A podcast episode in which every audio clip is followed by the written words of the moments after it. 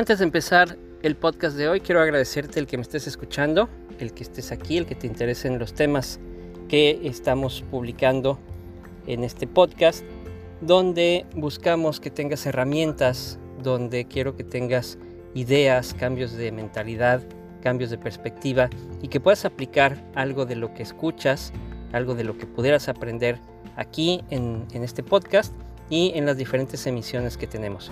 Si ya me estás siguiendo en redes sociales, también te agradezco mucho. Puedes buscarme como A Escandón Coach en cualquiera de las redes sociales. Y sin más preámbulos, vámonos al episodio del día de hoy en el podcast.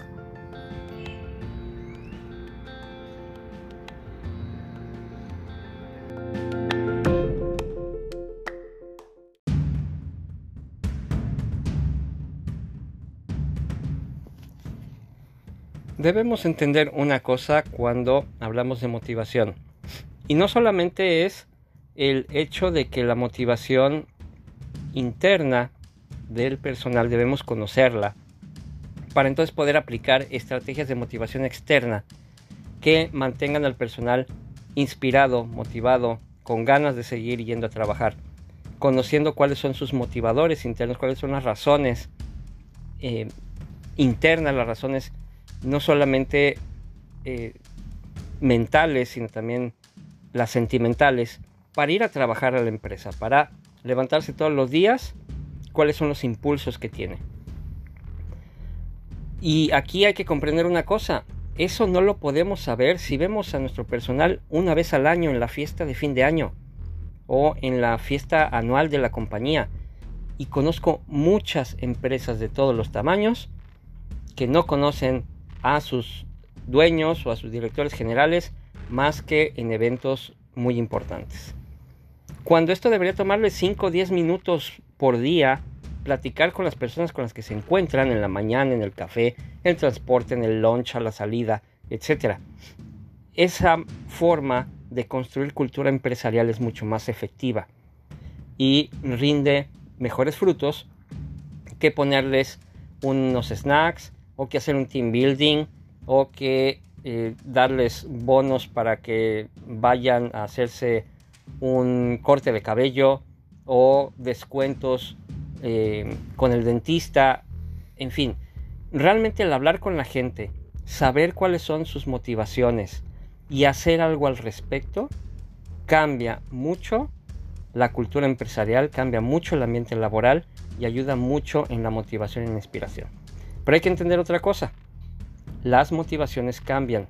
Las motivaciones no son las mismas de acuerdo a la etapa en la que está viviendo la persona. Entonces, como líderes y nosotros mismos, tenemos que estar al pendiente de los cambios en las motivaciones. Voy a poner un ejemplo. Digamos que un recién egresado, vamos a llamarle Susana, termina su carrera, encuentra trabajo en la empresa y su eh, jefe directo es un líder y se dedica a platicar también con su personal para saber cómo ayudarles y cómo motivarlos.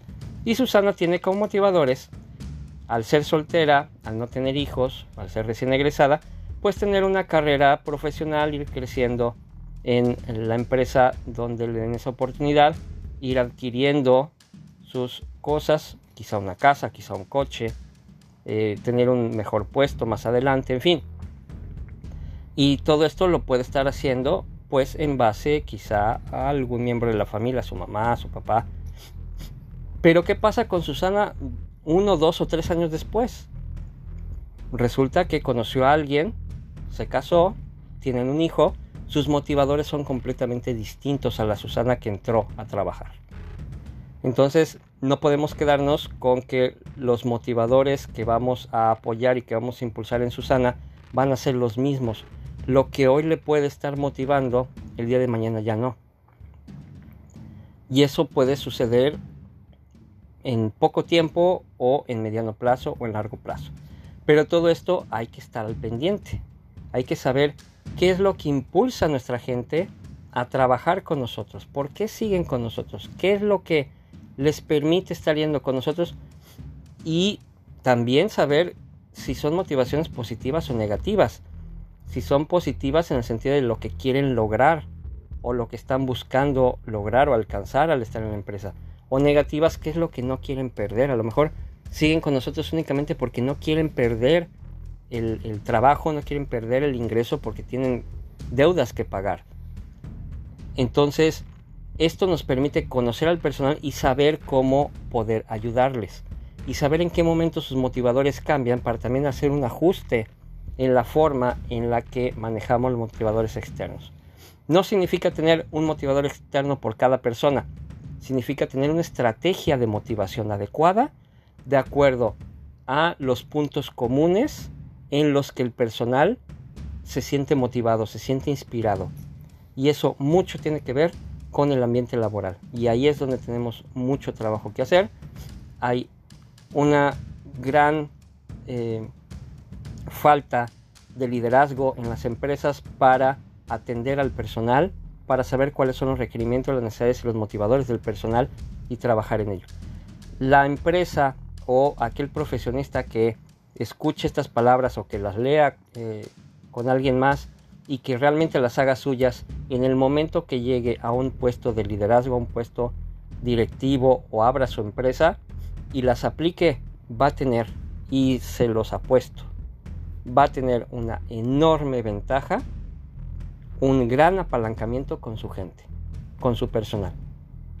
Y se va a poder llevar de calle a la competencia. Entonces, es muy importante empecemos a voltear hacia el interior de las empresas y comencemos con este paso. Conocer los motivadores de cada una de las personas que trabajan con nosotros. Las personas a las cuales nosotros como líderes servimos. Esa es la idea. Y esa es la mejor forma de crear una buena cultura empresarial, un buen ambiente de trabajo y lograr que las personas estén inspiradas y motivadas. Entonces, te invito a empezar a conocer al personal.